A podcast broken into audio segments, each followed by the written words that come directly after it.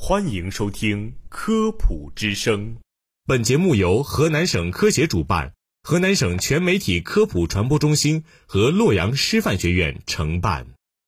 从科学的视角探寻生活中的科学原理，探究科学真相，阐明科学现象背后的科学本质，揭示科学答案。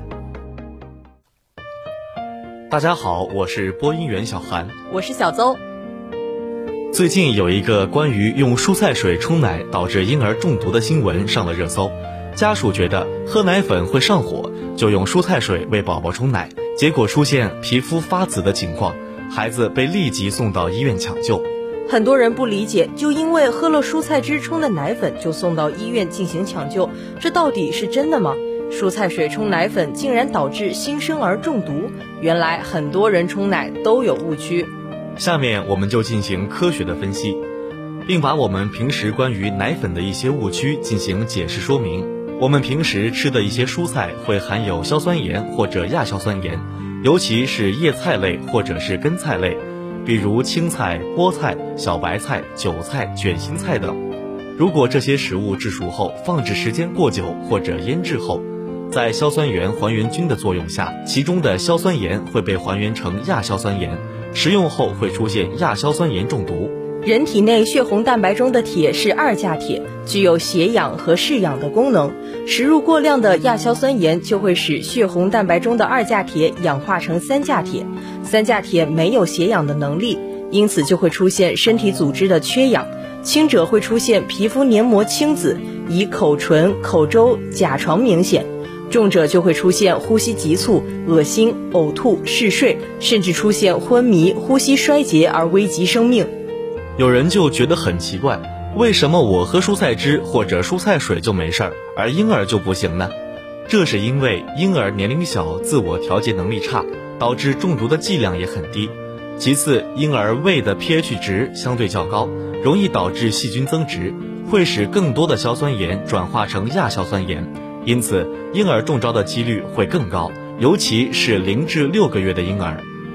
有的家长认为，奶粉冲得越浓就会越有营养，也更能扛饿。这个做法是不对的。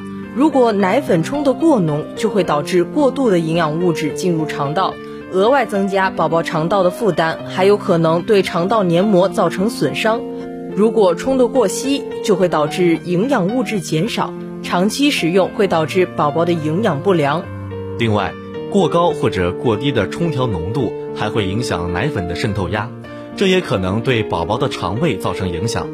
每种配方奶在使用说明上都有专门的关于奶粉冲调的介绍，我们一定要按着这个使用说明来进行冲奶，这是最好的奶粉使用浓度。